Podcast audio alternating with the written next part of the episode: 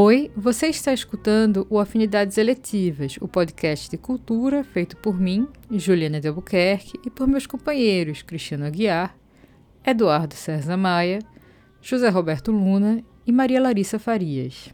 Hoje no programa eu tenho dois convidados muito especiais, a minha colega de estudos Ludmila Franca-Lipke, que é doutoranda em Ciência Política na Universidade de Berlim, com quem divido bancada aqui, e o nosso entrevistado, Adriano Correia, que é professor de Ética e Filosofia Política na Universidade Federal de Goiás. Adriano é autor de uma vasta bibliografia sobre o pensamento de Hannah Arendt e hoje ele está aqui conosco para conversar sobre a recepção da obra de Arendt no Brasil e sobre a recente publicação do dicionário Hannah Arendt pela editora 70, organizado por ele, por Antônio Glauton Varela Rocha, Maria Cristina Müller e Odílio Alves Aguiar.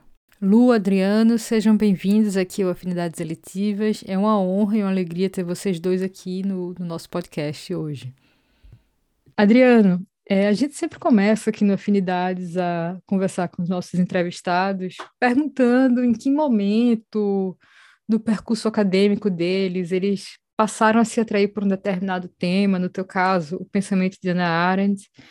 E é, como a gente está falando de Arendt hoje, além dessa tua trajetória individual de pesquisador, eu queria saber de você o que mudou da época em que você começou a estudar Arendt para cá, né? Como foi o desenvolvimento dos estudos arendtianos no Brasil, a recepção da Arendt? É, no dicionário mesmo, você escreve uma introdução bem bacana em que você aborda isso, né? E se você, nesse tempo que você estudaram, percebeu também um maior interesse por ela nos últimos anos, né? Como tem se dado esse novo interesse pela Arendt? Conta pra gente. Obrigado, Juliana, obrigado mesmo, é um prazer estar no podcast aqui junto com Ludmila, você. É, e ainda mais falando de Arendt, né? Eu é, é, claro, a gente, com o passar do tempo, a gente acaba sendo associado aos autores que a gente estuda, né? E, e por mais que eu estude outros autores, tenha outros interesses, é, tenho esse prazer de ser associado à arte junto com outros colegas e tal, né? Também tem a ver com é, já um bom tempo em contato com a obra de arte, mas não é só, não tem a ver só com o tempo, tem a ver também com o momento específico, não a quantidade de tempo, mas o momento em que eu comecei a estudar Arendt. Né? É, foi, como, como costuma acontecer, uma série de acasos. Né? É, o meu primeiro contato com a Arendt foi na graduação, em 94, estava terminando a graduação, e um professor de, de filosofia política propôs a leitura de O que é Liberdade, um ensaio que está lá entre o passado e o futuro. Então, foi meu primeiro contato com a obra de Arendt. Eu lembro, na realidade, desse contato, mas não foi o que foi decisivo para o que veio depois. Né? No ano seguinte, na realidade, o ano seguinte eu fiz a licenciatura e, e só em 96 que eu entrei no mestrado. E um colega havia me sugerido, eu fiz o mestrado na, na Unicamp em educação, né? Prestei lá o mestrado, e também na, na filosofia, tentando o que, que desse certo. Né? No fim, deu certo os dois. E na Unicamp, é, a ideia era, era, explorar um pouco esse conceito de é, o, o, o, ensaio, né, a crise na educação. E aí eu poderia dizer o seguinte, é, curiosamente, foi esse texto que eu trabalhei muito pouco, apenas recentemente eu retornei a ele, principalmente a partir de contato com colegas da USP, Zé Sérgio de Carvalho, Vanessa Zíveras, colegas da educação que trabalham com, que dialogam com a área de uma maneira inspiradora, extraordinária, já estive lá várias vezes. Aliás, acabei de vir de uma licença de três meses em que eu estive vinculado ao grupo lá na Faculdade de Educação, em reuniões com eles e tal. Mas, resumindo, eu acabei no mestrado em educação indo para outro lado e no mestrado em filosofia, que eu acabei fazendo também, indo para outro. Né? No caso do mestrado em educação, acabei estudando um pouco o pano de fundo dos interesses de Arendt, a educação lá na Grécia clássica, um pouco história e filosofia da educação. É, se eu não me engano, Arendt não é citado nenhuma vez no trabalho, embora esteja como pano de fundo. E na filosofia eu acabei é, fazendo um trabalho é, bastante assim, percorrendo a obra de Arendt. Né?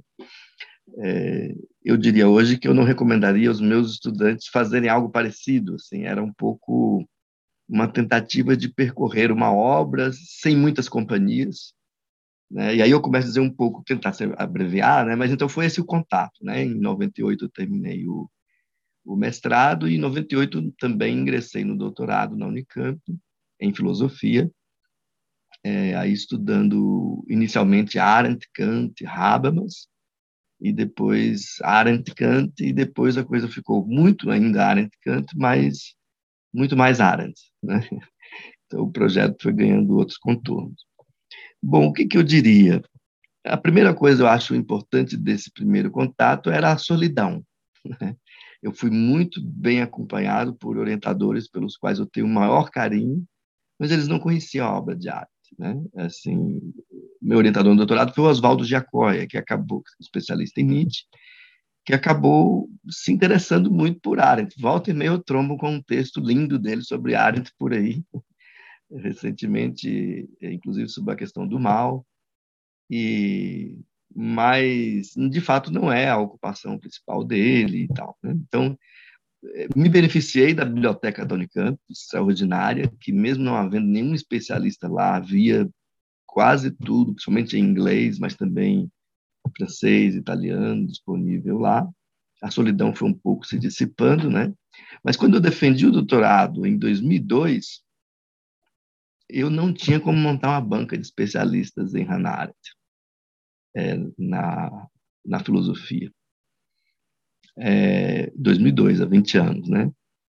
É, havia algumas pessoas já, o Celso Laffer, né? A, a, o André Duarte tinha acabado de se defender o trabalho dele, mas ele estava fora do Brasil, não pôde participar da minha banca.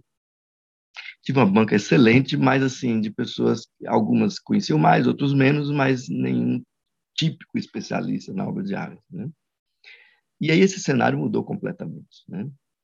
Em 2000, nós tivemos uma coincidência, eu organizei na Unicamp, junto com o Giacoia, um, um congresso Hannah Arendt, num período em que a internet estava bastante incipiente entre nós, né?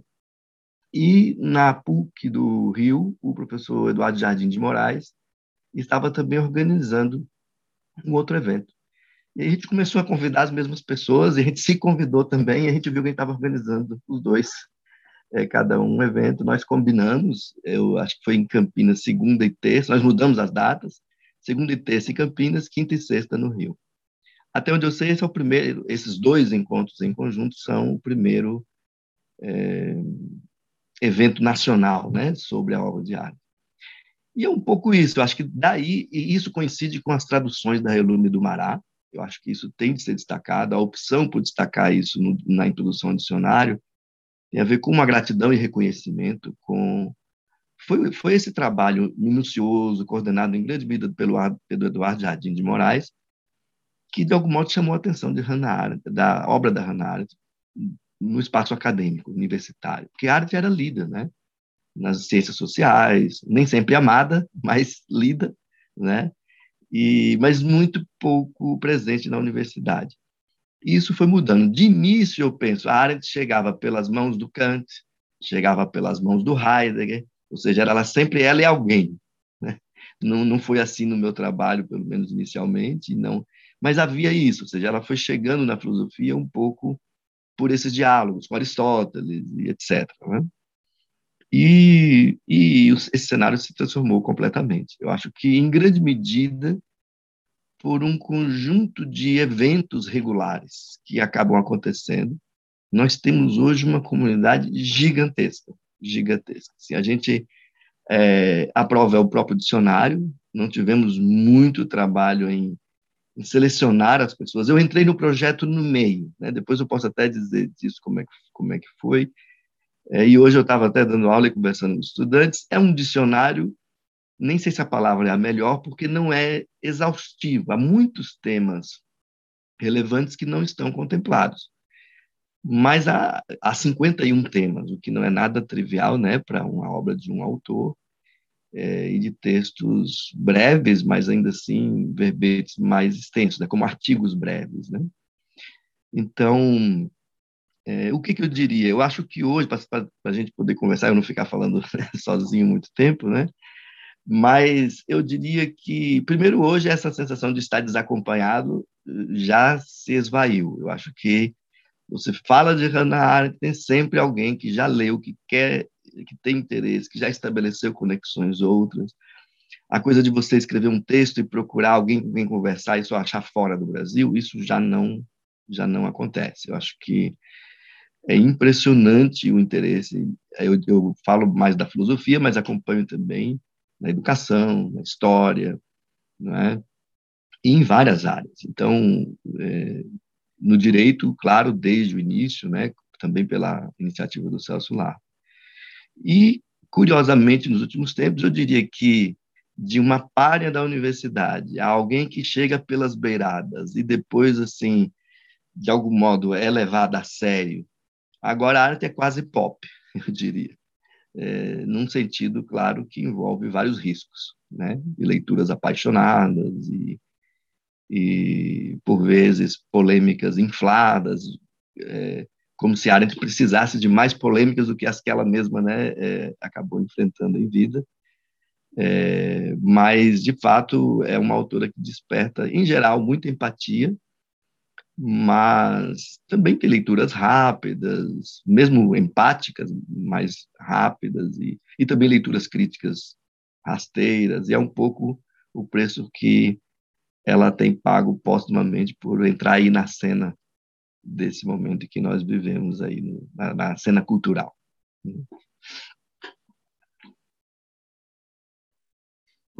Oi, Adriano. Oi, Juliana. Uma alegria estar aqui nessa conversa. É, eu, na verdade, eu queria dar sequência a essas questões que você colocou, Adriana, que fazem parte da pergunta que a Ju propôs. É, hoje, por exemplo, saiu no Frankfurter Allgemeine Zeitung uma matéria sobre a Hannah Arendt, a propósito do livro da Juliane Reventisch, falando justamente sobre as contradições de uma autora classificada como racista e que, ao mesmo tempo, tem os fundamentos de sua teoria o conceito de pluralidade. Então, a, o texto é do Matthias Hartmann, se não me engano, vou ficar devendo o nome, mas é uma resenha sobre a obra e ele fala um pouco sobre essas contradições dentro da própria obra da Arendt. Então, é, é, um tema que é muito discutido, né? as pessoas falam muito, apesar de eu perceber que muitas dessas, muitas dessas discussões não partem necessariamente da leitura da obra da Arendt como um todo, mas sim desse cherry picking, né, de pegar ali alguns trechos da obra e eu não diria descontextualizar, mas jogar de uma forma que ele se torne talvez até pior do que o que ele é no contexto. Né? A Arendt não precisa que ninguém a salve, mas também não precisa que a gente é, também transforme as coisas de uma forma é, tão é, brutal. Então, essas contradições é, do, da Arendt racista, da que tem algumas opiniões que são é, criticáveis ou que geram essas polêmicas, e do outro lado, compor essas contradições dela, esses preconceitos, ou o que quer que seja, né, ou essas miopias, vamos dizer assim, né, com os conceitos de a condição humana. A Ainsley Leschur, por exemplo, ela faz uma leitura sobre a questão do negro em Hannah Arendt, usando os conceitos da condição humana para contraditar o texto sobre Little Rock da Hannah Arendt, ou seja, está tendo uma tendência que eu acho muito interessante de usar Arendt contra Arendt. É, eu queria saber um pouco como que você vê isso, se você também percebe, ou se é uma percepção da minha parte um pouco equivocada, e como que, como que a gente pode pensar o dicionário dentro dessa, dessas polêmicas sobre Arendt. Ele vem para tentar esclarecer, ele vem para tentar jogar mais lenha na fogueira, ele vem. Qual é a, a, o lugar desse dicionário no meio dessa nessa celeuma toda? Obrigado, Ludmila. Eu eu vou começar por um detalhe da tua fala, assim, a ideia do Arendt contra Arendt, né? Eu mesmo escrevi há uns, sei lá, uns quatro anos, nos, nos cadernos de ética e filosofia política da USP, um texto chamado é, Política e Pobreza com Arendt contra Arendt, né? E um pouco nesse espírito. Mas o meu contra Arendt é, é muito Arendt também. Então eu, eu, eu, eu tenho compartilhado muito com os meus estudantes, principalmente, e às vezes com colegas, que cada vez mais eu percebo o quanto a presença de Arendt no, no, modo como eu me ocupo com a filosofia, com a teoria política, que acaba cruzando aí com a história, com a ciência política, né, com as ciências sociais em geral, mas principalmente ciência política, às vezes sociologia, ou seja, algo que é um pouco mais abrangente, tem a ver com o seu modo de pensar muito mais do que com é, certas ideias específicas. Eu, embora eu compartilhe, por exemplo, com Arendt muito fortemente uma concepção de política como envolvimento, participação, uma confiança na capacidade da política de resolver seus próprios problemas, é, do espaço público para lidar, por exemplo, com as mentiras organizadas, etc. Né? Mas, assim, eu acho que já é um, um, um, desdobramento interessante quando você meio que joga um autor contra ele mesmo, né? ainda mais utilizando os elementos que ele mesmo oferece. Né? Agora, há fenômenos outros, né? que é um pouco isso a que você se refere. Eu confesso que acho de uma desonestidade brutal, e eu nem costumo me expressar assim nesses termos, mas é uma desonestidade intelectual tratar Arendt como racista. Eu acho que isto é completamente injustificável. Eu só conheço um texto, na realidade são dois, em que eu acho que Arendt tem uma linguagem que ultrapassa o limite do mero preconceito e que chega à hostilidade e ao racismo que são as duas cartas que ela envia para uma para Jaspers, outra para Blücher, seu companheiro, em maio de 60, quando, 61, quando ela chega a Jerusalém. Em que ela descreve a ralé oriental do lado de fora, quando ela fala do Gideon Hausner como um, um judeu galego e com todas as limitações vulgares, né, da sua do seu modo é, vamos dizer assim, seu modo é, estriônico de, de, de, de, se, de se comportar no, no espaço ali da, da, do tribunal, e os juízes alemães na sua serenidade. Então, tudo isso é meio eurocêntrico e, e, e no modo como ela fala da multidão curiosa do lado de fora, sem considerar a relevância daquele acontecimento para aquele povo, ou seja, viesse de onde viesse, né? É, aquilo era algo central para os judeus e não só para os judeus, mas naquele caso específico para o povo judeu ali em Israel. Então, esse eu diria que é o único texto que eu considero assim que passa cruza a linha, né?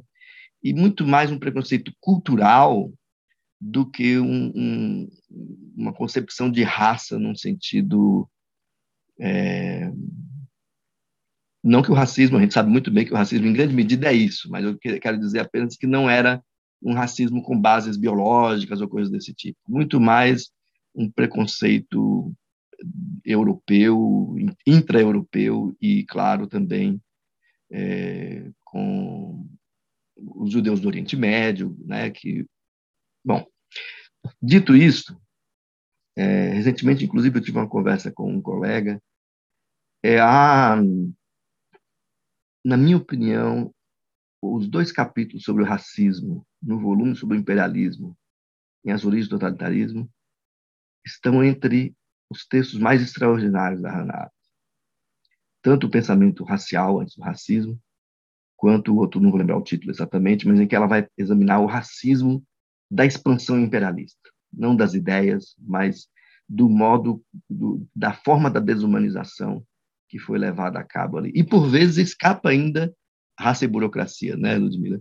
E, e, de vez em quando, escapa ainda frases eurocêntricas, povos primitivos, coisas desse gênero. Mas é de uma solidariedade e de uma atenção para o sentido do que do que do quanto é deletério para a política o conceito de raça. E é importante lembrar que o primeiro texto que Arendt, se a gente desconsiderar nós refugiados, que acabou sendo em grande medida incorporado, né, de 43 incorporado às origens do totalitarismo, o primeiro texto de origem do totalitarismo é o caminho para o suicídio, o título, né? Imperialismo e raça, algo assim. É, teria de lembrar o título, que é de 46, eu acho. Isso para dizer o seguinte: para Hannah Arendt, no centro da morte da política estava a destruição da ideia de humanidade como comunidade dos povos, promovida pelo, pelo racismo do século XIX.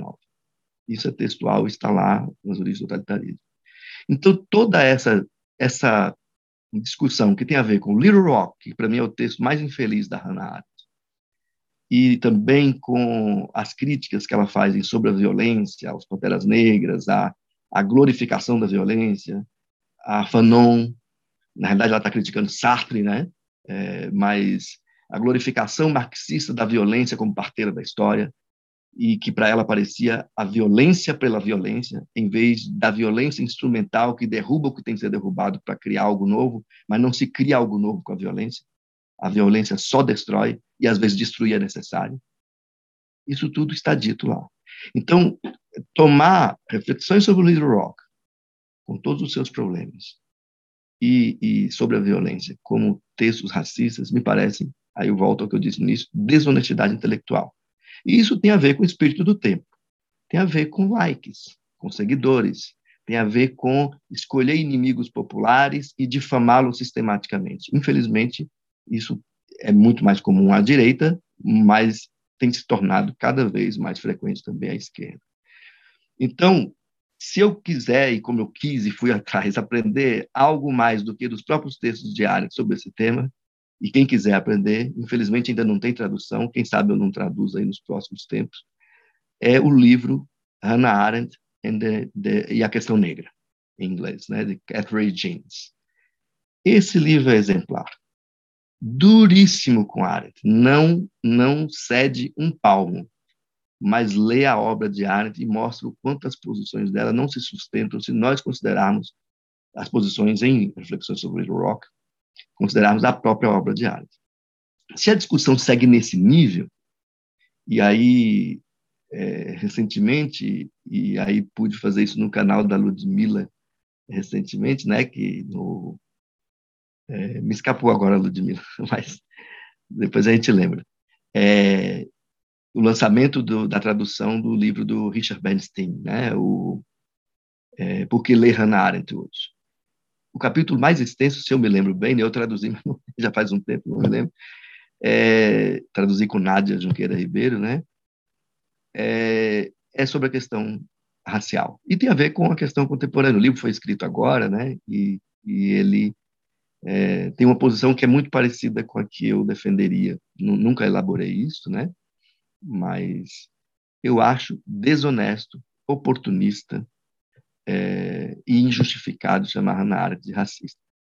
Agora, daí a enfrentar o que, que ela quis dizer, o que, que ela não entendeu, como ela mesma reconhece em uma carta, que ela não entendeu nada, que o texto dela parte de uma premissa injustificada e que é, aquele texto não servia para nada, foi essa a expressão que ela utilizou em 64, 65. É, eu concordo com ela. quando ela fala mal desse texto, né? É, esse é um outro patamar de discussão, né? E infelizmente a gente às vezes tem de lidar com patamares vários que têm a ver com, com o espírito da época, por assim dizer, né? os oportunismos. Achei muito interessante essa discussão que vocês é, tocaram agora sobre o racismo na obra de Arendt, a maneira como Arendt é, acaba usando certos estereótipos para falar de certas populações. É, eu vejo muito isso em alguns textos sobre judaísmo da Arendt. É, em Nós, os Refugiados, no próprio Eichmann em Jerusalém, como vocês mencionaram, a maneira como ela coloca, né, ela faz toda uma tipificação, vamos dizer assim, é, uma tipologia de judeus, o judeu alemão, o judeu da Galícia, o judeu do Oriente Médio. E isso gerou problemas sérios para ela, né? inclusive dentro das próprias comunidades judaicas, na amizade dela com Sholem, por exemplo. É, eu fico pensando aqui é, se essa questão dela não é contraditório ela fazer uso desses estereótipos e ao mesmo tempo ser uma mulher que queria ser reconhecida é, enquanto indivíduo pelo que ela era, né? E você tocou quando estava respondendo a minha primeira pergunta em algo que eu achei muito interessante. Eu na graduação e no começo do mestrado eu trabalhei um pouco com a obra da Simone de Beauvoir. E uma das questões que eu colocava na época era, era justamente se Simone de Beauvoir pertencia ao cânone filosófico ou não. E como você coloca que é, a inserção de Arendt né, na Universidade Brasileira foi através desses diálogos, Arendt e Kant, Arendt e a filosofia grega. Eu, nossa, eu pensei justamente na época que eu estava estudando Beauvoir na graduação e tinha que ser Beauvoir e Hegel, Beauvoir e Sartre, Beauvoir e Nietzsche e tal. É, como fica, pra, como fica, por exemplo, a questão de Arendt nessa recepção dela como filósofa, como mulher e como judia? É, se a gente prestar atenção nessa própria esparrela que ela cai de se utilizar de estereótipos para se fazer compreender, vamos dizer assim, pelo leitor, né, pelo interlocutor dela.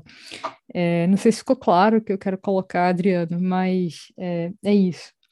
Uma mulher que não queria escrever sobre gênero, que na juventude escreveu uma resenha sobre um, um livro feminista, e depois disse: é isso aí, eu não quero mais nada com a questão de gênero, e que para ser é, descoberta pela Universidade Brasileira precisou ser introduzida a partir de outros, do diálogo com outros, e não pelo que ela era, Arendt, né?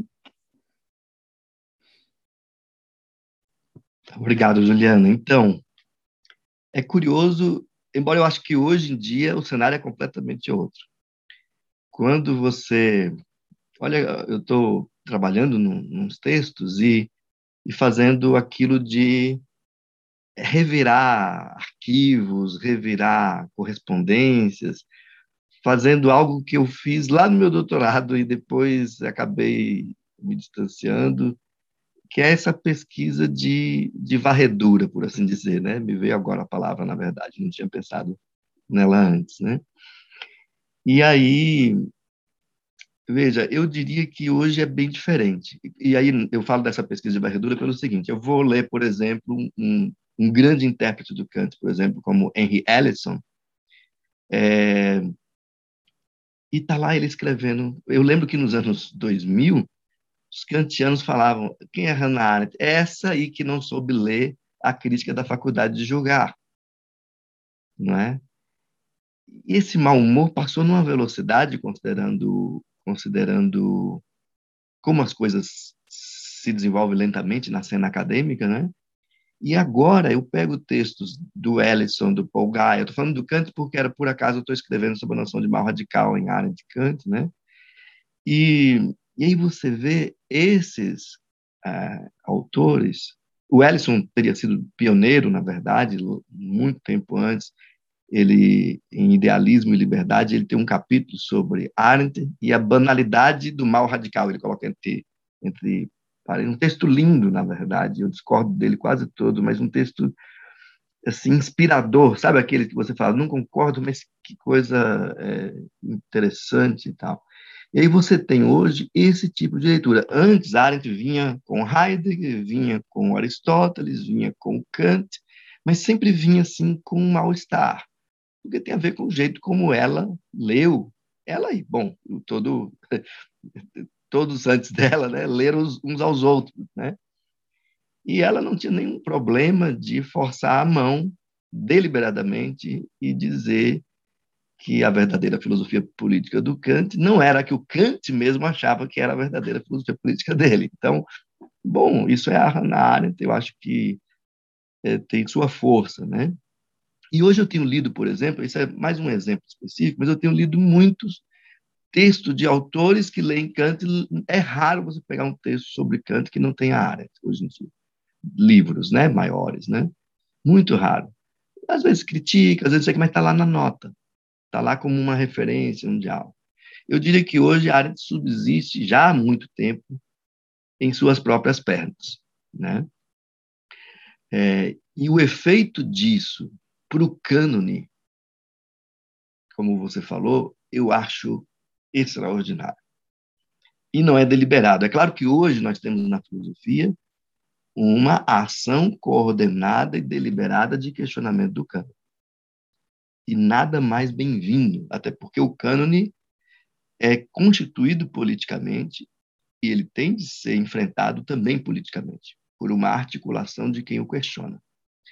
Então, o cânone, muitas vezes, é só efeito de quem selecionou os textos da coleção Os Pensadores. Durante muito tempo, na precariedade da nossa, né, da nossa, do nosso mercado editorial, muitas vezes selecionar quem entra e quem sai é dizer quem vai ser estudado e quem não vai ser. Então, tem, tem às vezes, incidências que são fortuitas, né, que não são deliberadas exclusões, né? Pensando, por exemplo, na coleção Os Pensadores, né? A Arendt era muito pouco lida mesmo fora do Brasil, quando em 70 é, né, foi editada a coleção e tal. Isso que você menciona em relação a Simone Beauvoir me parece muito parecido com Arendt.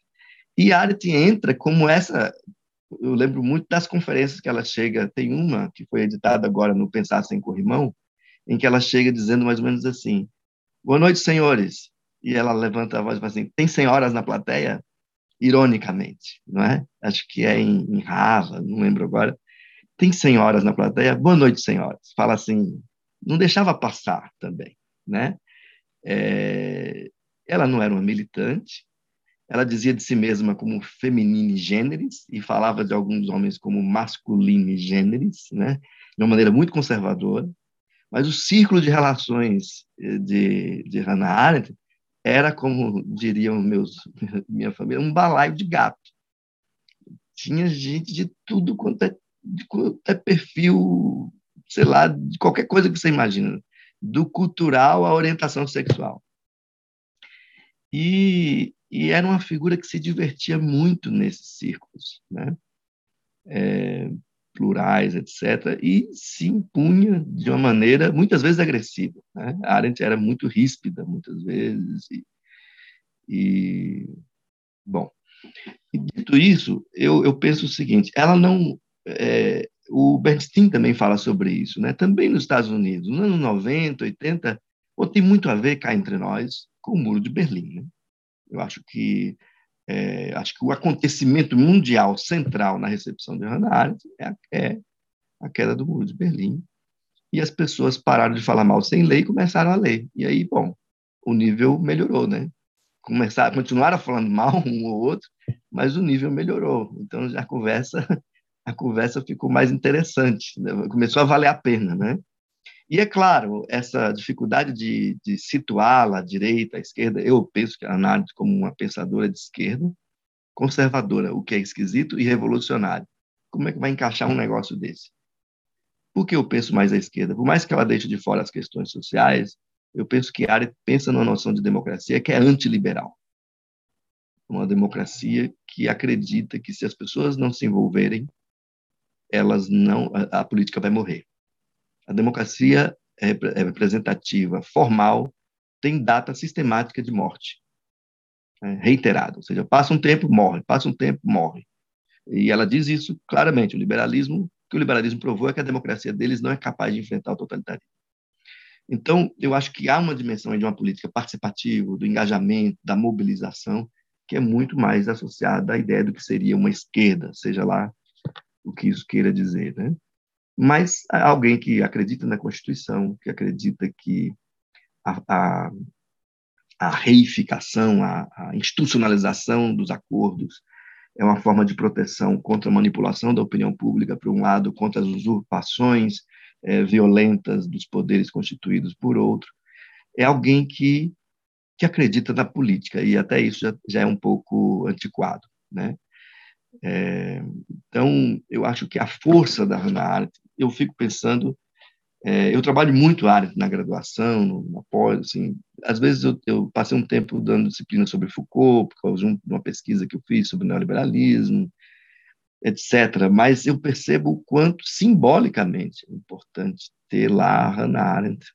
Então, eu tenho até aumentado a quantidade dos meus cursos, principalmente para os estudantes, mas também para os estudantes. É, eu jamais, aí é um pouco a cara de Hannah Arendt, né? Eu só fui me perguntar, assim, me colocar a questão sobre Hannah Arendt ser mulher, sei lá, eu já tinha terminado o doutorado. Entende? Assim, eu cheguei à obra sem prestar atenção, assim, é, nem, nem avalio isso nem como bom nem como ruim, foi como foi. Mas eu fui me dar conta de que eu tinha, num momento em que a, a pessoa nem era conhecida, fui estudar uma mulher que estudava temas que a filosofia não acolhia muito bem, e fui acolhido, na verdade. Isso é, isso é importante também de compartilhar por orientadores, uma orientadora e um orientador, a Maria Cecília de Carvalho no mestrado, e o Jacó no doutorado, que bancaram, bancaram simplesmente dizer vamos lá, vamos, é, é, vamos estudar, não, não sou especialista, mas é uma questão relevante. Então, assim, aproveitei tua questão e fiz outros comentários, Juliana, mas acho um pouco isso. É, Arendt é, é importante a sua revelia, em certo sentido. Embora as provocações que ela faz me parecem é, as provocações sobre o masculino na filosofia e tal, são profundamente emancipatórias, se a gente pudesse dizer assim, né? É, e outra coisa, o humor, né? Um humor rabugento, né? Um pouco isso que eu vejo em área, é um humor rabugento, mas que não perde a piada. Então, é, isso foi importante para ela se, se afirmar também, né?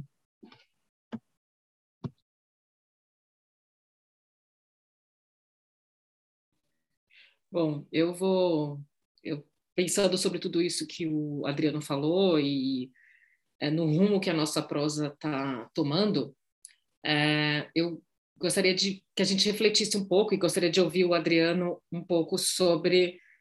É, eu sei que eu sei que você falou a respeito dessa incorporação da, da, da, das obras da Arendt, do pensamento arendtiano nas faculdades e todo esse processo.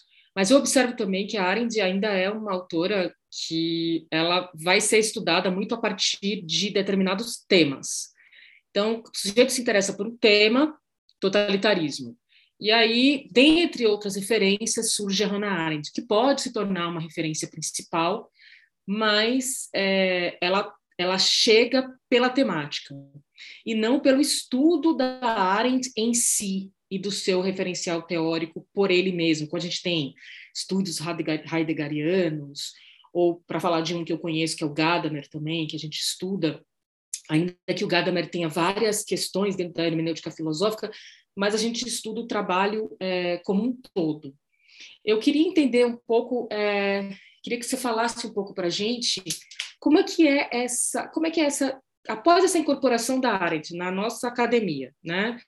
é, e dos estudos que a gente está observando, cada vez surge maior interesse por parte de estudantes e de pessoas, né? Você, é como você disse, você chegou, tudo era mato, né?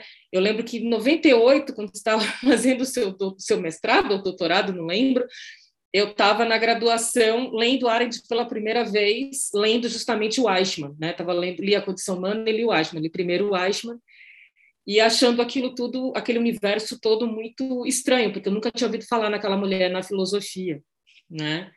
Então, como é que é esse, essa? A gente teve esse salto de despertar o interesse da, sobre a Arendt, principalmente a partir das polêmicas e da teoria do totalitarismo. Eu percebo que é um tema, né? Tudo que envolve o totalitarismo é, acaba chamando bastante atenção. E aí surge o nome da Hannah Arendt. Mas como é que é hoje no Brasil? Como é que a gente hoje pode entender os arentianos brasileiros, porque é isso, ninguém é arentiano, né? todo mundo estuda Arendt, mas não tem arentianos. Né? Talvez seja uma postura dos próprios arentianos, por conta da própria Arendt, não se dizer arentianos. Mas, no fim das contas, o somos, de uma maneira ou de outra.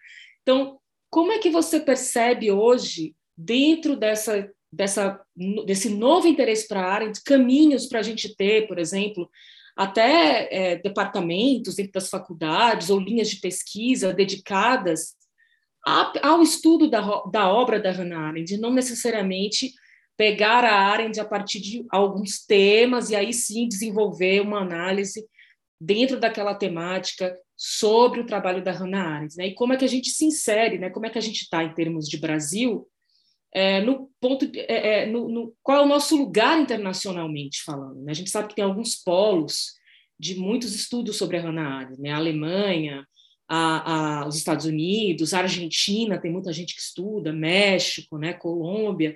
Então, como é que a gente está aí é, em relação a esses outros, esses outros centros assim de pensamento arendtiano?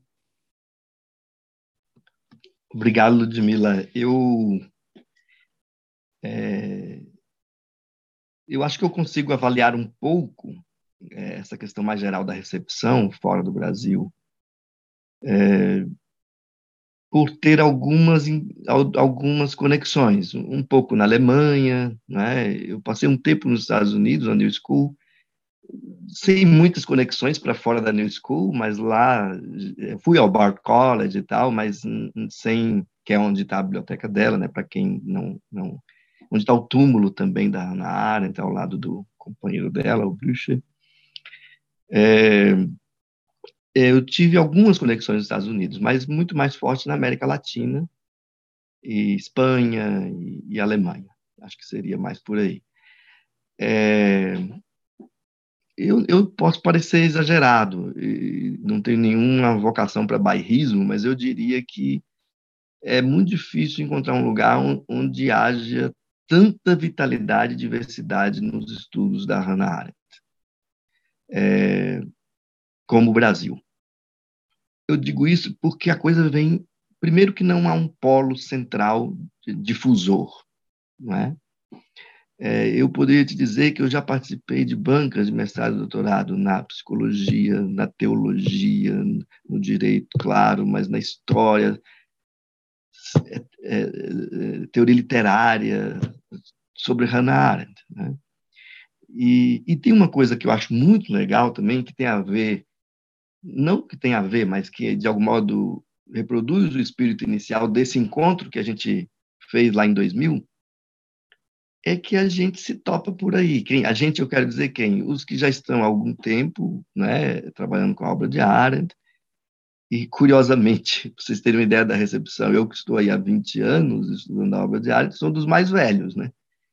Então, é claro que há outras pessoas que já que tem que são sêniores também na vida universitária, né? Como o Eduardo Jardim, que a gente menciona, o Newton Binhoto, é, e o Celso Laffer, claro, né? É, e outras colegas da minha geração, mas que bom, foram muito importantes ali naquele momento, no início dos anos 2000, como André Duarte, né? É, para consolidar um estudo acadêmico sobre Arendt. Né? É, é, mas eu diria que quando você faz um evento é, e você tem, sei lá, 100 pessoas apresentando, como foi o último que eu organizei aqui em Goiânia, é, e na plateia, num auditório de 400 pessoas, você não consegue mais pôr gente para dentro, ou então quando o filme sobre Hannah Arendt foi lançado aqui no circuito comercial em Goiânia, foi colocado na maior sala do maior shopping, não sei se é a maior sala de cinema daqui, mas é a maior sala do maior shopping, e me convidaram para fazer uma espécie de conversa inicial breve, né? Aliás, foi posterior à exibição do filme, mais uma meia hora a gente conversou com o público e gente saindo pelo ladrão, sentado no corredor e coisa desse tipo. É um fenômeno curioso, acadêmico e extra-acadêmico, né? É, tem a questão da banalidade do mal, que é quase sempre desanimador, assim, mas, mas que tem a ver também com as dificuldades que o livro mesmo coloca, né? Então, a gente não pode culpar as pessoas por, por coisas que a própria arte muitas vezes deixou inacabadas ou, ou, ou evasivas, né? Eu tenho tido muito contato com colegas da, da Argentina, né? As colegas que fazem, eu falo as porque são mulheres todas, né? Que fazem é, as Jornadas Internacionais Hannah Arendt. Né? Vai estar na sétima edição. Eu participei de todas as seis anteriores e estou organizando a sétima. Aquele encontro que acontece sempre na Argentina vai acontecer aqui em Pirinópolis, né, em Goiás, em outubro, novembro, a gente está vendo aí. Mas eu diria assim, há uma conexão muito grande e eu diria hoje que o que é extraordinário é isso que eu acho que o, dicionário mais ou menos testemunha, tanto nas jornadas internacionais Hannah Arendt, quanto nos eventos Hannah Arendt que nós organizamos aqui, eu já organizei vários desde 2000, não é? Uma ideia de você ter, primeiro, e aí tem, acho que tem muito a ver com Arendt isso, primeiro, uma horizontalidade. É muito raro você ter um congresso sobre Hannah Arendt que tenha conferência, a gente convida algumas pessoas, mas o que você não tenha professores e estudantes é, dividindo mesas em igualdade de condição. É assim nas Jornadas Áreas Internacional, é assim nos Encontros Áreas, que já está na 13ª edição nacional aqui, foi em Goiânia em 2016, eu acho, mas já foi em vários lugares e agora vai ser em Lavras, eu acho, ano que vem. Acho não, vai ser em Lavras ano que vem. Então, tem algo que, que testemunha essa vitalidade de, de, de não ter de prestar contas para nenhum caciquismo. Então, para falar em linguagem bem direta, de não ter de prestar contas para ninguém no sentido de pedir autorização para poder estudar na área, de publicar sobre ela. Então, isso eu acho que é algo que não. E parte da vitalidade, e aí, Ludmila, veja isso. No último encontro da ANPOF, que é a Associação Nacional de Pós-Graduação em Filosofia, não, né, Encontro Nacional de Filosofia, houve 1970 apresentações de trabalho. A Hannah Arendt foi a terceira filósofa sobre quem mais se falou no evento da pós-graduação é, brasileira. A atual, as inscrições acabaram anteontem, eu não olhei ainda. Vai ser em Goiânia, né? A Ampof. Eu não olhei ainda, não fiz esse tipo de pesquisa, até porque a gente está resolvendo problemas operacionais, né? Um evento desse tamanho. Mas para você ter uma ideia, e aí é muito mais comum agora do que antes abordagens de conjunto, como a gente encontra no livro do André Duarte, que para mim até hoje é um dos melhores livros sobre a obra de Hannah Arendt no Brasil e fora do que eu conheço, claro, né? É completo, abrangente, que faz um esforço de conjunto, que não busca sistematizar o que não é para ser sistemático. Então tem todas as virtudes de uma boa leitura, né? Eu gosto muito do livro do André. Então, eu acho que tem muito isso. A arte não é uma autora sistemática. Então, aqui entre nós, é, isso, isso nem sempre é bem-vindo, né? incluindo autores consagrados, como Nietzsche e outros. Né? Aí, muitas vezes, para você falar sobre Nietzsche, você tem quase de fazer filologia para parecer uma coisa mais sofisticada, porque senão, se não houver um, um sistema, como é que isso vai fazer sentido? Né? Então, tem todo aí um, um conjunto de preconceitos que felizmente a gente olha, eu olho em volta, só vejo as paredes caindo desse edifício meio meio feio, meio velho, meio limitado. E acho que os estudos na já nasceram arejados.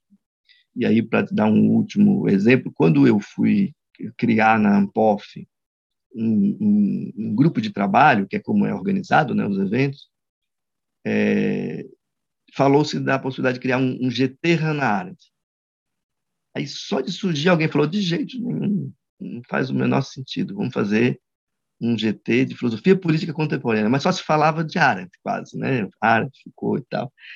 E hoje é um dos GTs mais ativos, mas de fato não pareceu a ninguém que fazia sentido algo assim, a Hannah Arendt, embora esse GT seja a cara de algumas pessoas como eu que, que são envolvidas, né?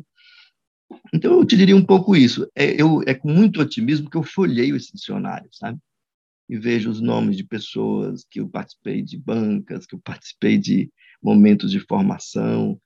Então, é, é, e aí leio e fico muito bem impressionado. A gente tem um, padrão de leitura muito, muito consolidado, qualificado, penso eu, né? Claro, um juízo, bom, de alguém que está no meio também, né? Então, mas eu estou falando dos estudantes, principalmente.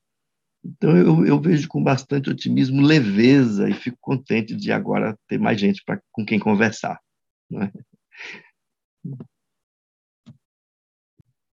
Perfeito, Adriana. E era justamente sobre isso que eu queria te perguntar agora, é, sobre como essa diversidade que você percebe nos estudos arentianos no Brasil ela se traduz na edição do dicionário, né? E você já tocou um pouco é, nesse aspecto na resposta que você deu a Ludmilla, mas como foi que surgiu o projeto do dicionário? Como foi que vocês é, pensaram nas colaborações, é, nas coautorias, é, como foi o trabalho com os coautores, como, como os verbetes foram escolhidos. Assim, a Hannah Arendt não é autora sistemática, mas ao mesmo tempo ela tem uma série de conceitos, né, um vocabulário que ajuda a gente muito a entender o que, é que ela quer dizer, né, um vocabulário que se repete muito na obra dela, em vários textos. Então, Conta para a gente um pouquinho é, como foi esse processo de organização do volume e de criação do volume, né? E como essa diversidade, é, essa pluralidade, vamos dizer assim, de pesquisadores, ela se traduz aí. Obrigado, Juliana. Então, eu não, não estava no projeto desde o início como organizador, eu estava como autor, né? É, havia vários colegas, inclusive o Odílio, a Maria Cristina Mila e o Glauto, Antônio Glauto, né, que estão aqui como co-organizadores comigo, e havia outros colegas também. O, a ideia ela, ela foi concebida há um tempo atrás e, e ficou um tempo meio que congelada, né? acho que foi um pouco isso. Né? E aí resolveram quando resolveram retomar, que me convidaram em março do ano passado. Já havia uns 30 verbetes e e aí a gente começou a trabalhar pesado para sair, porque é um ele tem um formato, né? A gente olhando assim, ele parece não tão grande, mas é um livro gigante, né? Porque o formato acabou ficando, né? Ele tem 400 e poucas páginas, 450, mas é um formato grande, né? E isso tudo, claro, demandou da gente muita atenção. E, e o curioso é o seguinte: a gente começou a trabalhar sem editora, né? É, e depois de um tempo, essas coisas fortuitas e, e, engraçadas que, bom, não costuma acontecer muito, podia acontecer mais, mas eu publiquei um texto no, no Estadão, né, no, sobre o Eichmann de Arendt, e aí a edição 70, o editor da edição 70 me escreveu, eu, eu falei que eu estava trabalhando num texto sobre aquilo, se eu tinha editora, eu não tinha nem o texto ainda, né? Eu só tinha aquele e alguns capítulos publicados, né? Eu sempre lembro, eu falo para os estudantes assim, que uma das partes que eu mais gosto do filme da Hannah Arendt é quando a co-editora da The New Yorker, lá na diz assim que não contratasse Hannah Arendt porque filósofos não cumprem prazos. E isso para mim eu vou colocar na entrada da minha do meu escritório. E, e, bom, e aí eu não conhecia o editor e de lá para cá já fizemos várias coisas juntos, né? É, o conheci pessoalmente no lançamento do dicionário lá na Martins Fontes, é, em São Paulo. É, e, e, ele me escreveu se eu já tinha editora. Eu disse que não e, e mandei para eles o. Eles pediram que eu enviasse algo, eu mandei o que eu já tinha produzido sobre o tema, né, da banalidade do mal, que é o que eu estou escrevendo. E aí, quando me convidaram para o dicionário, eu falei, eu vou mandar direto para a editora. Eu tenho trabalhado muito com a forense universitária, com traduções, edições, né? É, mas eu estava trabalhando com a edição em 70 e mandei para eles, e eles não só toparam na hora, como falaram, vamos ampliar. Vamos ampliar para mais de 50 verbetes. Aí a gente falou, opa, aí melhor ainda, porque gente não falta. Então, o que eu diria quem são as pessoas que estão ali? É, vamos dobrar a meta. E quem são as pessoas que estão ali? Essas são as pessoas que vêm participando desses encontros Arendt, que começaram lá no Rio Grande do Sul, em, em Santo Ângelo e Juí, é, com Cláudio Bueira Garcia, um colega que fez um mestrado em Arendt lá nos anos 80. É, e de lá já circulou o Sul, veio aqui para Goiânia, foi para Fortaleza. É um evento que já está na sua 15ª edição agora em Lavra, se eu não me engano. E esse aí eu não participei de todas as edições, dois anos, eu acho que eu estava fora, alguma coisa assim, não participei. Mas é essa comunidade de pessoas que vem se gente que se conheceu na graduação e que já já terminou o doutorado e que vem participando desses eventos é, que convive com esses que são mais velhos, agora eu também tenho de me incluir nessa, nessa, é, é, nessa parte do grupo, né? Ou já está aí na estrada há mais tempo. Então não foi difícil chegar às pessoas, né? O difícil foi não não não não é, abranger, havia muito mais gente que a gente poderia convidar. E então eu te diria que reflete muito mais a comunidade desse grupo de pessoas, que não é exaustivo, tem muita gente que está pesquisando, mas que não está ligada a esses, esses eventos, por várias razões pessoais, muitas vezes. Muitas pessoas foram convidadas, não conseguiram fazer no prazo disponível, porque quando a editora falou, vamos aumentar, mas nós não temos muito tempo, vocês imaginam, não é muito simples, né, escrever. E... Então, algumas pessoas não conseguiram no prazo e, e a gente tem a expectativa de fazer um segundo volume, inclusive, né? É, mas eu te diria assim, então ele não é, tem muitos temas que não estão aqui, entendeu? Porque a rigor a gente fez um trabalho de indução, né? Mas a ideia é que a pessoa falasse sobre o tema que ela julgasse que estava mais assim é, é, fortalecida para dar uma contribuição é, no sentido de se expressar com clareza, profundidade e oferecer horizontes de aprofundamento. Era, era essa a nossa orientação mais geral, entende? Gente dizia assim, escreve sobre o que melhor você... A gente sabe que você trabalha tal coisa, pense aí umas, um campo aí de problemas, uh, se se repetir, a gente avisa, né? Se, se cobrir algo que alguém já está fazendo, a gente avisa. E pense que é um leitor que tem interesse na obra de arte, eventualmente até conhece, né? Então você tem de pensar nesse primeiro leitor, considerando a clareza, mas também você tem de oferecer horizonte de aprofundamento, porque pode ser um colega que inclusive já terminou o doutorado que vai ler seu verbete e vai pensar, eu quero quero quero ler isso que quero me aprofundar nisso. Então essa foi um pouco a diretriz, muito solta na verdade, né? É, não teve uma lista fechada de verbetes é, inicialmente, mas havia um campo de problemas que a gente queria cobrir. Temas como vontade, por exemplo, que é central né, é, acabou é, não sendo coberto. Né? Então, alguns temas ficaram e a gente tem expectativa de poder, se não num segundo volume do dicionário, mas num, outra obra talvez, né, é, é complementar. Né? Até onde eu sei, é, tem sido muito bem recebido editorialmente, né, nas livrarias e, e quem sabe, não é? A gente não, não faz um segundo volume. Mas eu acho que é isso. Eu, eu olho com muito carinho para o livro, sou muito grato pelos colegas que me convidaram a fazer parte do projeto, porque eu vejo nele esse processo que eu tentei descrever aqui, né, de, de Arendt fincar os pés próprios na universidade, e aí sim, Ludmilla, com uma variedade extraordinária de temas. Não aqueles temas é, que são assim um pouco óbvios, e eles são importantes, não é porque são óbvios que não são, mas, mas que é, você tem temas como coragem, tem um verbete coragem. Tem vários verbetes que não são.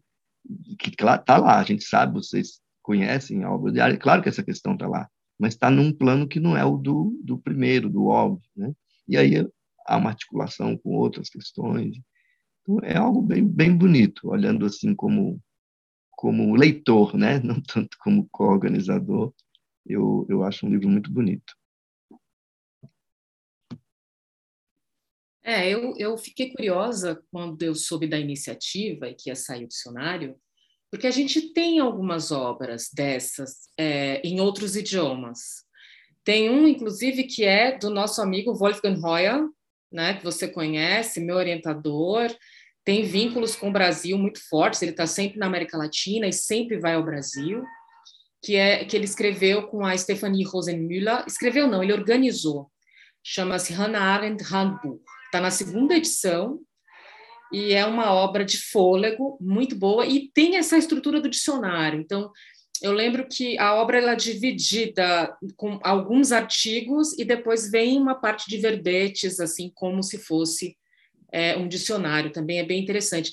Sei que na França também tem alguns livros né, que cuidam de tratar alguns conceitos arendtianos. Né? Agora eu estou é, aqui fora da Alemanha, então eu não tenho meu, minha biblioteca para confirmar os nomes, mas sei que tem algum. É tipo, é tipo um dicionário Hannah Arendt mesmo, mas é de pretensões muito bobinhas, né?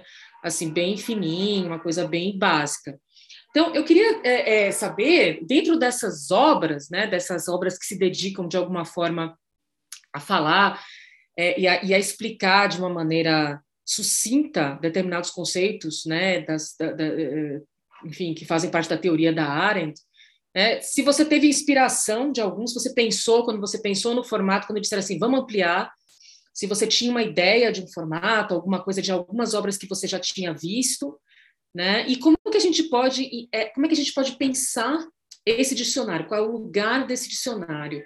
É, a gente pensa nele como um, um, livro, um manual, ou como um objeto de consulta, ou seja, onde que a gente poderia encaixar o dicionário Hannah Arendt, que é, assim, eu achei a ideia fantástica, porque eu acho que é fundamental, como você fala, para consolidar e para a gente conseguir perceber que aquele autor possui uma série de outras, né, de outros conceitos, né, e de questões que muitas vezes não são é, tão consideradas. Então, eu, eu, eu vejo o, a utilidade óbvia, digamos assim, né, que é tornar a obra mais acessível e abrir horizontes em relação às, ao que temos no legado arendtiano, mas dentro do contexto, por exemplo, esse, esse Hannah Arendt Handbook, que foi escrito em 2012, ele foi um divisor de águas, porque ele vem de uma série de dicionários de filósofos, de Handbücher,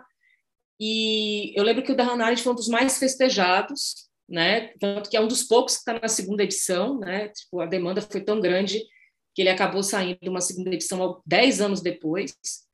E realmente revoluciona, né? É algo que torna mais acessível, revoluciona, mas também coloca é, desafios, também se insere dentro de um tipo de literatura, né, em relação a Hannah Arendt. Então, eu queria entender mais ou menos como que você pensa, né, como que você pensou no dicionário, que, que como que você se inspirou para escrever, né, para organizar essa escrita, e onde que você vê que ele pode, digamos, se enquadrar dentro é, das, da nossa da nossa cultura arendtiana, da nossa cultura de leitura, da forma como a gente pensa a Arendt dentro das faculdades, você que é um cara que tem uma enorme experiência com, com relação a isso, né? Você está ensinando também, né? Professor de Universidade Federal, então como é que esse dicionário chega para contribuir, como ele contribui, né? Tentar entender aí a, a, importância, né? A magnitude aí dessa, dessa obra. Eu vou ficar muito feliz se tiver uma segunda edição, uma segunda parte. Eu já ia te perguntar, inclusive, o que, que ficou de fora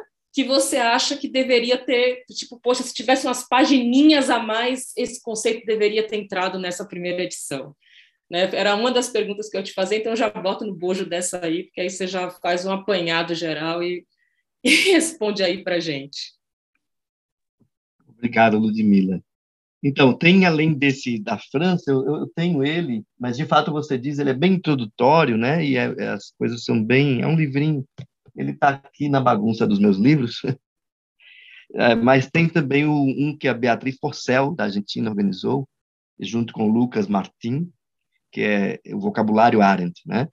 E ele tem aqui é, 14 autores, na verdade 16 autores, da América Latina, o, é, da Europa também.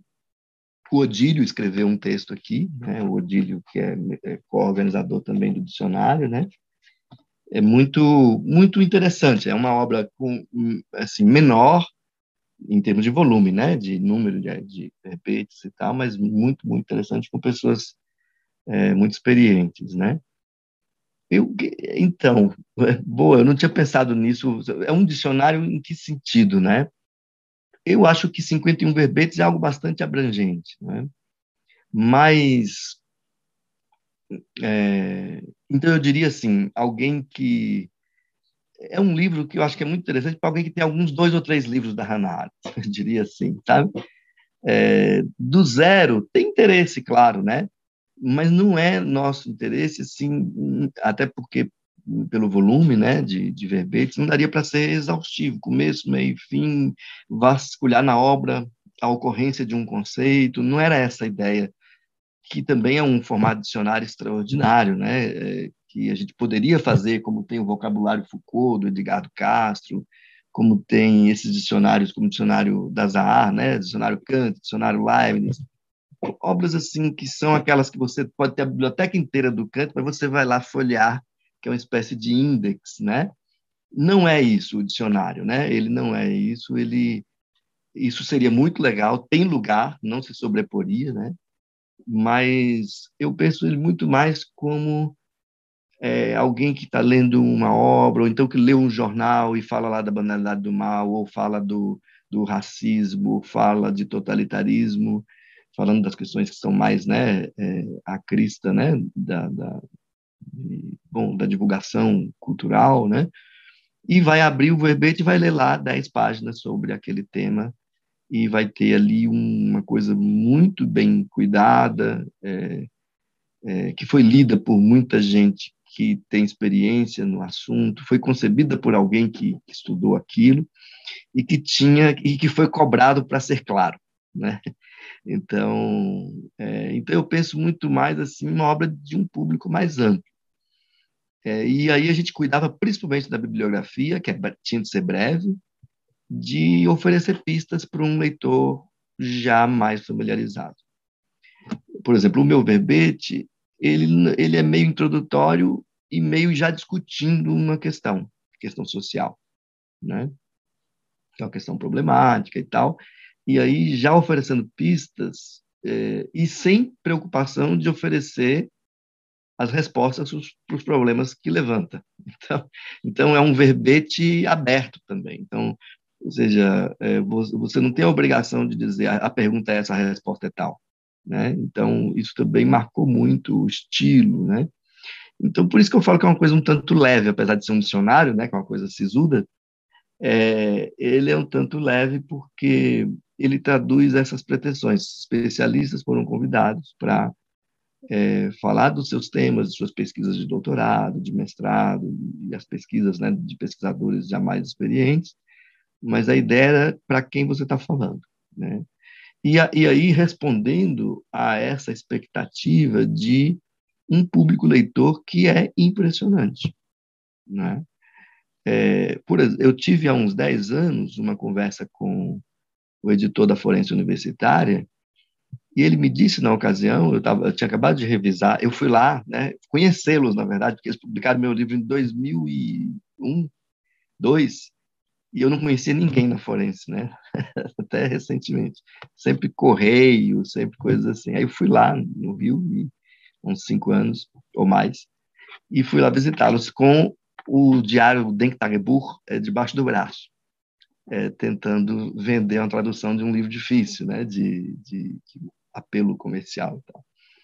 Não, não, deu muito certo a parte do Denktagebuch, mas é, ele me, ele me disse na ocasião eles têm a obra do Foucault e do Heidegger, boa parte, e que a condição humana ainda é o livro mais vendido deles, na nossa área de humanidades e ciências sociais aplicadas.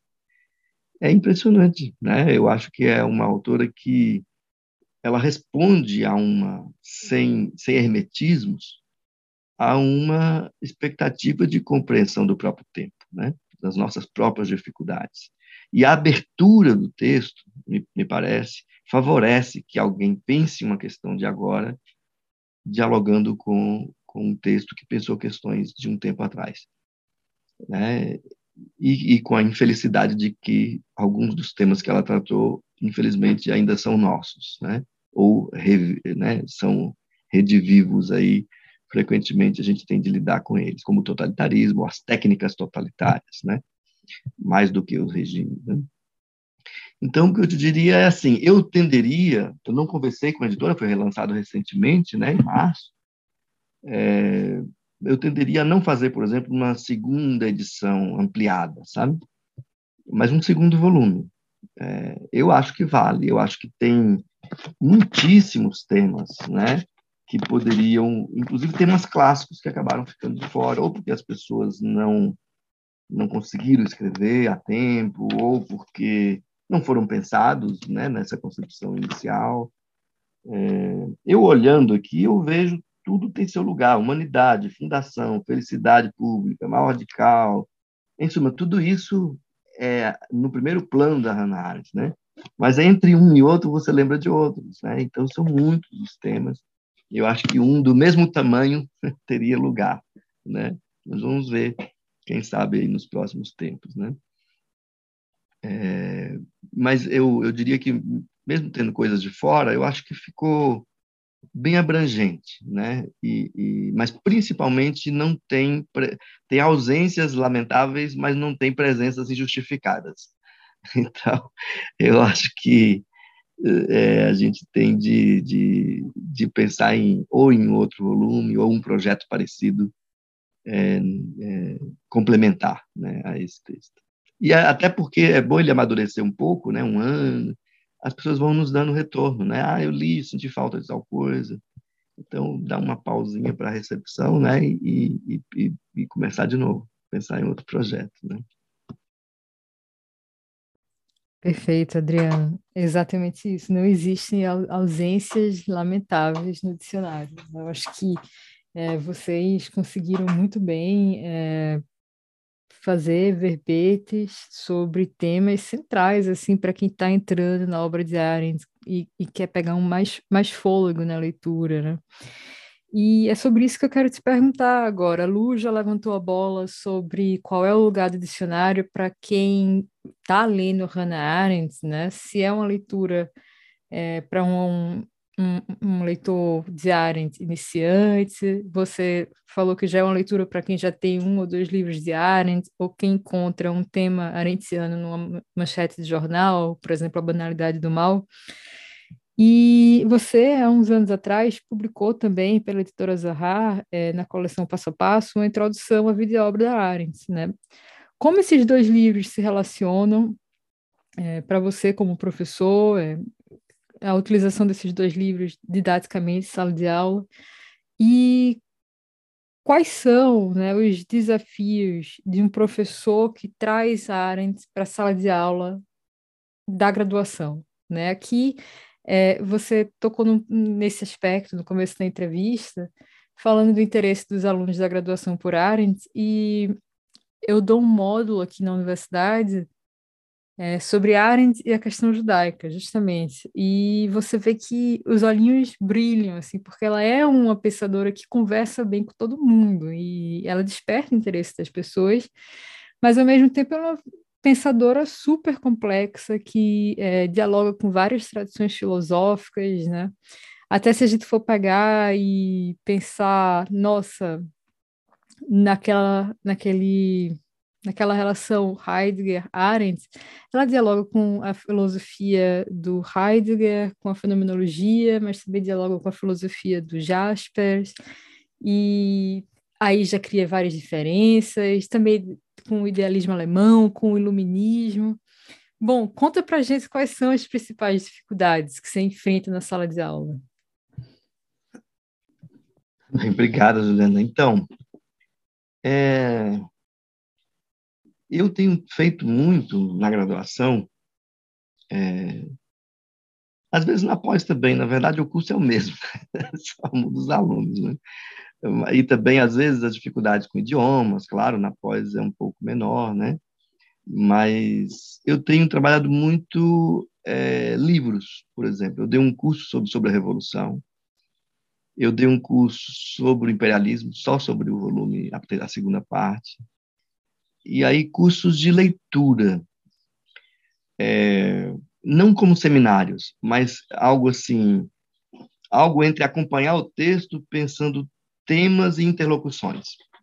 Né? É, não sei se é uma boa explicação, mas assim é, não é uma leitura exegética ali de ficar em cada nota, em cada em cada articulação, né, de é, pensamento, ficar extraindo as implicações que certamente tem, mas principalmente na graduação percorrer, é, fazer um percurso completo. Então eu li sobre a revolução, é, recentemente eu trabalhei o capítulo 5 da condição humana, que tinha a ver com minha pesquisa na época, e aí eu aproveitei para fazer um percurso completo, abrangente, ou seja, ali são, não sei quantas páginas agora, mas umas 80 páginas, sei lá, 100 páginas, e, é, e eu dei um curso baseado nisso, e aí levantando vários diálogos que estão implícitos, né, com é, o conceito de ação, né, que, por exemplo, na condição humana, né, que está ali, com quem ela está conversando. Então, muitas vezes, esse é o exercício. Com quem que ela está conversando e não diz. Né? A condição humana, isso é muito frequente, né? Então, ela cita aqui fulano, mas o, o tira para outro, né? Então, ela, ela, na verdade, bate no Marx pelo Locke, bate no Locke pelo Marx, coisas desse tipo, né? dialoga, fala linguagem vulgar, né, bate, mas é um pouco assim, um diálogo é, é tenso, mas nem sempre ela entrega tudo, né? Como qualquer filósofo. Então, em geral, os alunos não enfrentam, os estudantes não têm maior dificuldade com acesso à leitura. Eu nunca dei um curso sobre a vida do espírito, por exemplo, sobre o volume sobre a vontade, que eu acho que é o texto mais difícil, pelo menos para mim, de ler da Hannah Arendt, né? É, por acaso não dei, aliás, penso em fazer isso, né? não é porque acho que não seja acessível, né? mas é mais exigente, né? Tem, e, e, na vida do espírito, principalmente no volume sobre o querer, a diversidade de interlocutores é pavorosa, né? Assim, assusta até quem já está há muito tempo trabalhando com a obra. Então, essa de falar aqui, está conversando com fulano e fulano diz isso, fica mais difícil, né? Como professor, né?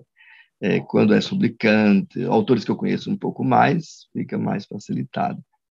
Agora, o que eu posso te dizer, eu estou aqui há 16 anos, é a primeira vez que vou dar uma disciplina obrigatória no primeiro semestre, que agora começa sexta, né, que é ética. Em geral, eu dou tópicos livres. É, por acaso, porque na minha área há outros colegas que preferem as obrigatórias e a gente meio que arranjou assim, informalmente, e agora, dessa vez, coube a mim né, dar essa disciplina de ética, depois de vários tempos. É, mas os tópicos Arendt, em geral, eu já tive 60 alunos, é, assim, não, tem, não cabe, não vem gente dos outros cursos é, da universidade e, e, e cá entre nós não sou particularmente, é, vamos dizer assim, é, efusivo nas aulas, eu sento lá com os meus livros e vou conversar com os estudantes e com os livros, né? Então não tem uma coisa muito, não é pelas aulas nesse sentido, é, né? De sei lá como dizer, de se entreter e de ser uma coisa, né? Para além da, dali do, da interpretação do texto. Então eu, eu percebo que até o interesse, é claro que quando você dá uma palestra, a pessoa vai perguntar sobre racismo, sobre totalitarismo, sobre banalidade do mal. Né? E aí uns que leram um pouco mais vão falar por que, que ela falou mal da Revolução Francesa. Assim, os temas polêmicos, eles sempre chegam, né? Mas você vê que chega de um modo que não afasta. As pessoas chegam, às vezes, à obra pela ofensa, até, porque a gente sabe que tem isso nas redes, principalmente, mas, antes do contrário, as pessoas vão lá com curiosidade, querendo algo. É... Então, eu te diria assim que é impressionante o renovado vigor da obra de arte, sabe? E aí, de vários jeitos, já trabalhei vários temas, os mais diversos, os mais conhecidos, os menos conhecidos, e continua sempre o mesmo interesse. Eu acho, eu suspeito, é, porque isso vale para mim em grande medida também, que, que é uma, o Celso Laffer gosta de dizer isso, né? É que a gente lê a obra e vai pensando no, no nosso próprio tempo. Ela tem uma abertura muito grande, né? E em grande medida, principalmente no pior, as questões de área são as nossas, né? As técnicas totalitárias, a, a mentira na política, né? Recentemente essa se tornou uma questão central, mas nunca deixou de ser importante, né? Então, eu não sei, eu tenho uma experiência parecida com a sua, assim, as pessoas, é, primeiro, têm muito interesse, é, a obra não assusta. Às vezes a pessoa subestima, porque a clareza não dá a ver as camadas de diálogos. Aí eu me dou como tarefa, como professor, eu tenho essa obrigação, o aluno não é obrigado a saber disso, de, de dar a ver essas camadas. Aqui, aqui tem diálogos vários e tal, né? E tem funcionado bem. É tanto que eu sempre volto a, a, a, Às vezes eu proponho um tema que é o que eu estou pesquisando e é uma coisa mais pontual, é, e mesmo assim as pessoas vão e, e tenho tido, lido textos muito interessantes, não é? é? Tem, tem, eu, eu já falei algumas vezes, mas tem um ar de leveza. Eu acho que os estudantes percebem um arejamento, uma, uma abertura para o diálogo com o novo, que eu acho que é um pouco que também me atrai sempre na obra de arte. Mesmo quando ela fala da Revolução Francesa, lá eu leio com raiva, ou mesmo quando ela fala, ou mesmo Little Rock, que eu falei que eu não gosto, né, do texto, é, mesmo ali eu vejo uma potência, sabe, uma potência de alguém que não tinha medo de ousar pensar o próprio tempo, de ousar é, de desconfiar das explicações fáceis e, e, respeitar os acontecimentos como, como desafios. Cada novidade é um desafio e não algo a ser assimilado ao seu esquema de pensamento. Então, essa abertura de pensar o acontecimento é que tem de nos chacoalhar e não a gente que tem de estabilizá-lo para poder né, absorvê-lo. Acho que esse estilo de, de, lidar deliberado, né? Se a gente pensar, ela escreveu alguns textos entre aspas metodológicos, como as técnicas das ciências sociais, o estudo dos campos de concentração, alguns prefácios, né, em que ela entrega um pouco o que, que ela entende como tentar compreender. Né? Então, eu acho que isso atrai muito também né, os estudantes.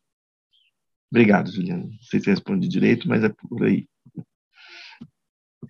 Adriana, eu tenho uma perguntinha, assim, a minha última pergunta, na verdade, que eu sei que você está com alguns projetos que envolvem aí o estudo da, das obras da Arendt. Eu sei que tem um sobre a banalidade do mal, que eu estou esperando ansiosamente por ele. Eu também sofro do mal dos filósofos, não vou nem dizer o quanto que eu estou estourada com o prazo da minha tese, porque dá até medo só de pensar, vou ter uma crise de pânico se eu falar nisso.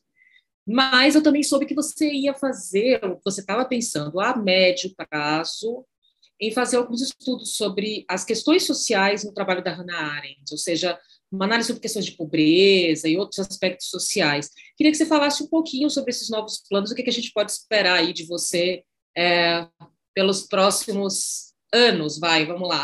Não vou botar meses, não, para não pressionar, tá? Obrigado, Ludmila. Então, olha o que eu estou fazendo agora, né?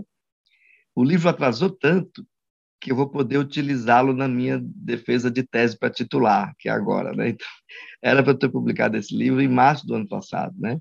A editora é muito gentil. De vez em quando o editor me manda no WhatsApp, cadê meu livro? Algo assim, né? Porque ele tem lá o planejamento, né? Uma editora razoavelmente grande, né? Ele precisa saber se vai pautar o livro, né? Para agora e tal. Então eu, eu espero, eu quero terminar esse livro sobre a banalidade do mal.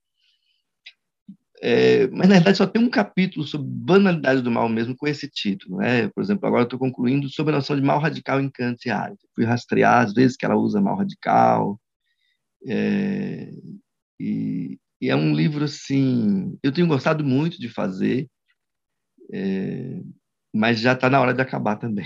Não vou aguentar mais, assim, de teve uma coisa de vasculhar muito correspondência, ler o processo do Eichmann, é, as, os textos dele mesmo, as biografias mais recentes, muito boas, e rever muita coisa e também a parte mais jurídica. Então, eu escrevi os primeiros capítulos entre história e direito. Aí tem um capítulo sobre o Eichmann, que é mais ou menos no meio do livro, né? O, o tipo Eichmann que ela cria. Né? É, eu, eu aposto nessa ideia, ou seja, a Arendt não está fazendo biografia, né? É, mas tentando pensar um tipo que desafia as nossas concepções ordinárias sobre o mal. E é, e aí, alguns capítulos, um sobre essa questão do mal radical, banalidade do mal e obediência, e os dois últimos sobre o pensamento e o juízo. E um epílogo, que já está escrito, que é a ética como uma escolha de companhia, a partir de algumas questões de filosofia moral. Que é uma coisa que ela põe lá, eu acho tão magnífico, e ela não volta em A Vida do Espírito, é, é das coisas da arte que eu mais, assim, senti falta de algum dia ela ter voltado. Né? E eu, pelo que eu vi, inclusive nos cursos, palestras, ela não voltou nessa imagem. Então é isso que eu quero terminar agora, junho e julho. Vou dar uma pausa, porque eu estou há muito tempo numa sequência de, de coisas. E aí, para o ano que vem, eu planejo concluir um livro sobre o perdão em Arendt, é, que é parte de uma pesquisa que eu desenvolvi durante uns, uns anos. É, talvez promessa, se eu conseguir escrever, mas sobre o perdão já está praticamente escrito, um livrinho curtinho sobre é, o lugar do perdão e reconciliação, essas imagens da, de, das formas de restabelecimento de vínculo em uma teia de relações humanas onde a soberania não tem lugar. Então, se eu fosse descrever, seria um pouco assim. Então, o perdão. É, e aí, um diálogo com o Riquet, que, que, que se apropria disso de uma maneira muito inspiradora. Então, esse livrinho eu queria terminar como um, um intermédio aí entre isso e o que você mencionou. Eu propus ao CNPq, né, que eu, eu tenho a, a, pesquisa lá que eu desenvolvo já há algum tempo, eu propus é, uma discussão sobre o tema da pobreza em arte. É, que aí para mim é um ponto cego. Aí eu não, aí a gente, é, eu e Arendt, né? eu e eu mesmo, na verdade, mas é, aí a coisa é meio tensa, porque é, eu tenho muita dificuldade de caminhar com ela em algumas hipóteses, principalmente na pobreza como uma questão técnica, ou então no caráter não político, pré-político da pobreza. E aí é um pouco assim, um outro nível de prosa, assim como a gente tem com os amigos, né? Às vezes a gente conversa sobre as mesmas coisas, e dessa vez é a hora de, de, de, de acertar as arestas, por assim dizer, né? Estou é, brincando, claro, mas assim, é, muito a partir dela a hipótese, também com ela, pensar a pobreza como um problema político, sob o capitalismo, pelo menos. Né? E aí eu penso em retomar, não, já é meu projeto, começou agora em março, né, mas eu tenho aí três anos, eu penso ir devagarzinho aí, Ludmila. Eu, eu, na verdade, depois desse livro sobre o perdão, eu quero dar uma segurada para dar uma, uma, organizada aí na pesquisa, né? Eu ando muito assim empurrado por demandas e, e coisas boas, por exemplo, o dicionário apareceu no meio, né? Coisa linda, né? Eu tenho muita gratidão por essas coisas. Mas também assim dá uma tem um encontro da Ampof, né, que é uma coisa gigantesca que eu estou na parte assim operacional. Até ontem tinha 1920 submissões de comunicação, vocês terem uma ideia. É, aí eu não, fiz levantamento, não tive tempo de ver nada assim sobre o que, que é, nada disso. Mas é, ainda está aberto as inscrições, né? Então, para a apresentação numa parte do evento. Então, isso vai me tomar, né, tempo até outubro. Mas é um pouco isso, assim, eu, aí com essa coisa de, de, de concluir essas, esses projetos que já são longos, né? O primeiro curso que eu dei sobre a modalidade do mal foi em 2009. E eu venho desde lá tentando né, terminar, e agora vai sair de um jeito ou de outro. Esse sobre o perdão já está bem caminhado e é uma coisa bem pequena mesmo, assim, uns três capítulos e coisas que eu já escrevi que eu quero rever. E aí isso, enfrentar essa questão do tema da pobreza com a Arendt, mas também dialogando com outros autores que conversaram com ela ou não, mas o centro é um diálogo com ela, né? Porque eu estou convencido de que essa é uma questão não à toa eu escrevi um dicionário sobre a questão social, né?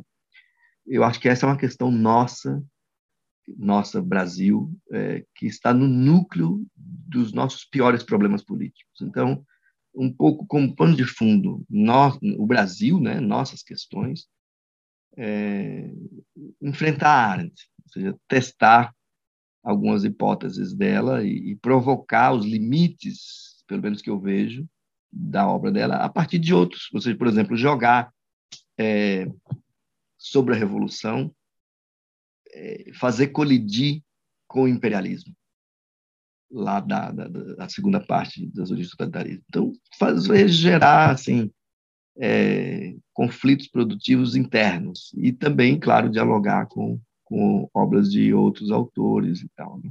Esse é um tema que eu queria já desenvolver há um tempo e é o que vai me ocupar aí nos próximos anos, né? É, mas, claro, o, tem a ver com dialogar com a Arendt, mas tem, antes de tudo, a ver com pensar o momento em que nós estamos vivendo. Eu acho que Arendt é uma das autoras mais vivas para pensar técnicas totalitárias, câmaras de gás, propaganda, é, manipulação da opinião. É, eu falo câmaras de gás pensando na ocorrência recente lá em, Sergipe, né? ou seja, aquilo é emblemático, né?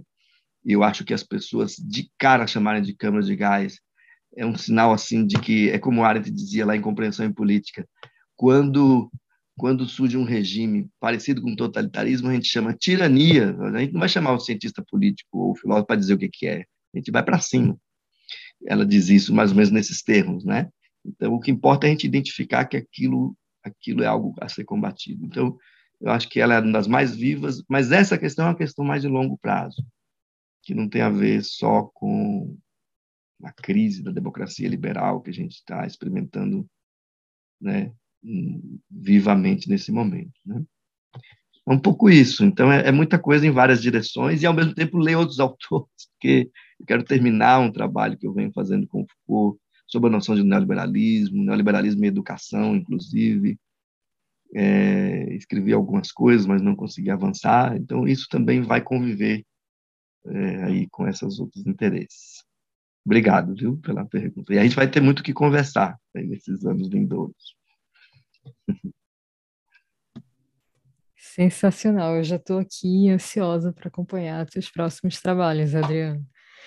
É, para a gente fechar o podcast com chave de ouro, porque eu acho que já está um episódio super bonito, mas pegando o gancho do que você falou, da Arendt ser uma pensadora que nos ajuda a pensar o nosso próprio tempo, é, a gente está agora passando por esse momento de eleições presidenciais e eu estava aqui pensando, um, um dos meus colegas aqui do podcast, o Eduardo César Maia, ele tem se interessado muito pela questão é, do republicanismo, da liberdade pública na Arendt, e ele mandou uma pergunta e eu acho que ela é ideal para a gente fechar aqui o podcast. É, o que a paixão pela liberdade pública, que é tão importante para Arendt, pode ensinar ao debate público brasileiro? E principalmente nesse momento né, de, de crise total da opinião pública, de, de caos, né, de derretimento. É isso. Qual seria o teu recado arendtiano e o recado da Arendt para esse momento que a gente vive? Bom, é o Carlos, né? Eduardo. Eduardo, desculpe. É, é, bom, veja, eu tendo a pensar, claro, não só com Arendt, com outros autores, mas eu tendo a pensar com Arendt o seguinte, é, que quando a gente desconfia que a política já não pode resolver seus próprios problemas, a gente está perdido, né? porque não tem quem resolva.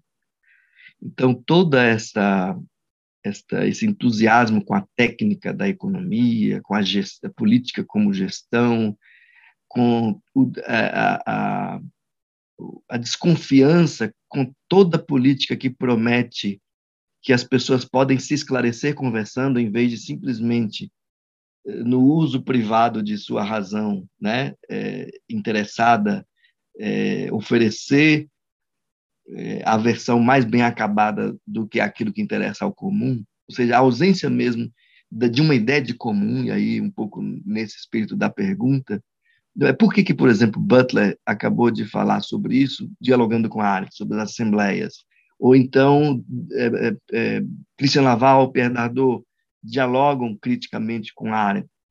Tony Negri e, e Michael Hart é, é, dialogam com, com a área criticamente, claro, também quando falam sobre o comum. Eu penso que aí, assim como o tema da pobreza no, no contexto do Brasil, esta questão do, da política como o comum é das contribuições mais perenes de Arendt, porque de um modo ou de outro a gente vê é, reformulações do ideário liberal, do ideário liberal na política, liberal do, do não, não estou falando de Tocqueville, a gente vê reformulações reiteradas da ideia de que a democracia tem seu lugar onde os indivíduos privados se articulam coletivamente para impedir que se matem e para gerir os conflitos que se dão no espaço econômico, etc. Seja, essa concepção de política, como ela diz lá em que é a liberdade, é das ideologias que mais causaram dano à dignidade da política ao longo da história da política. Porque desconfia que da política só pode vir confusão. da política compreendida como participação, como no caso do sistema de conselhos, né? que eu acho que é outra imagem é, importante de área. Então, é, eu acho que essa pergunta é bem oportuna, porque a gente vive uma, uma crise de confiança na capacidade da política para resolver seus problemas, que tem a ver com uma concepção profissional da vida política, que tem a ver com a redução da política a governo e de governo à administração, burocrática, né? que desconfia. Eu lembro quando a Dilma, para falar de uma coisa que já está antiga, é, é, em reação às manifestações lá de 2013, propôs um decreto que ampliava a participação da sociedade civil nos conselhos das, da, da, administração federal, desde as estatais até. Ou seja, ela interpretou aquilo como o desejo de as pessoas participarem mais de política, com todo o problema que a Dilma teve de, de comunicar com o público, de se articular com o mundo político. E eu lembro do Estado de São Paulo, mas não foi só. Um editorial devastador, chamando de populismo essa abertura da estrutura burocrática do Estado para a criação de espaços de deliberação, como já há previsão constitucional e tal, dos conselhos e tal. Então, esse medo da política como participação e essa tolerância com a política como é, é, mobilização massiva, ou seja, você pode fazer, colocar um milhão de pessoas na Paulista, mas se você ficar reunindo demais em pequenos grupos, ainda mais se o Estado acolhe isso como parte da estrutura da, da administração pública, isso é pavoroso. Então, esse, esse cultivo do medo da política, eu acho que a gente atua na direção contrária. E aí de dizer basicamente o seguinte, contra Habermas, por exemplo, as formas como você constitui poder tem que ser a mesma forma como você conduz o poder. Não tem essa de fundar na Constituição um poder participativo e depois vira poder administrativo. Coisa nenhuma. O exercício do poder tem de ser. E aí você tem de conceber uma organização do sistema político tal que possa capturar a paixão, para usar a palavra que foi usada por, pelo Eduardo, né? Só falta eu errar o nome dele de novo. É, é, essa paixão da participação, que não, não envolve a todos necessariamente, mas que tem que estar aberta a todos. Então, essa, é, essa concepção da política como envolvimento, participação, e, e, mais ainda, que o modo como a gente constitui comunidade tem que ser o mesmo, o modo como o poder é gestado tem que ser a mesma forma como o poder é gerido. E é isso que o Habermas não entendeu nada quando ele escreveu lá o conceito de poder em Hannah Arendt, por mais que seja um texto inspirador também, né?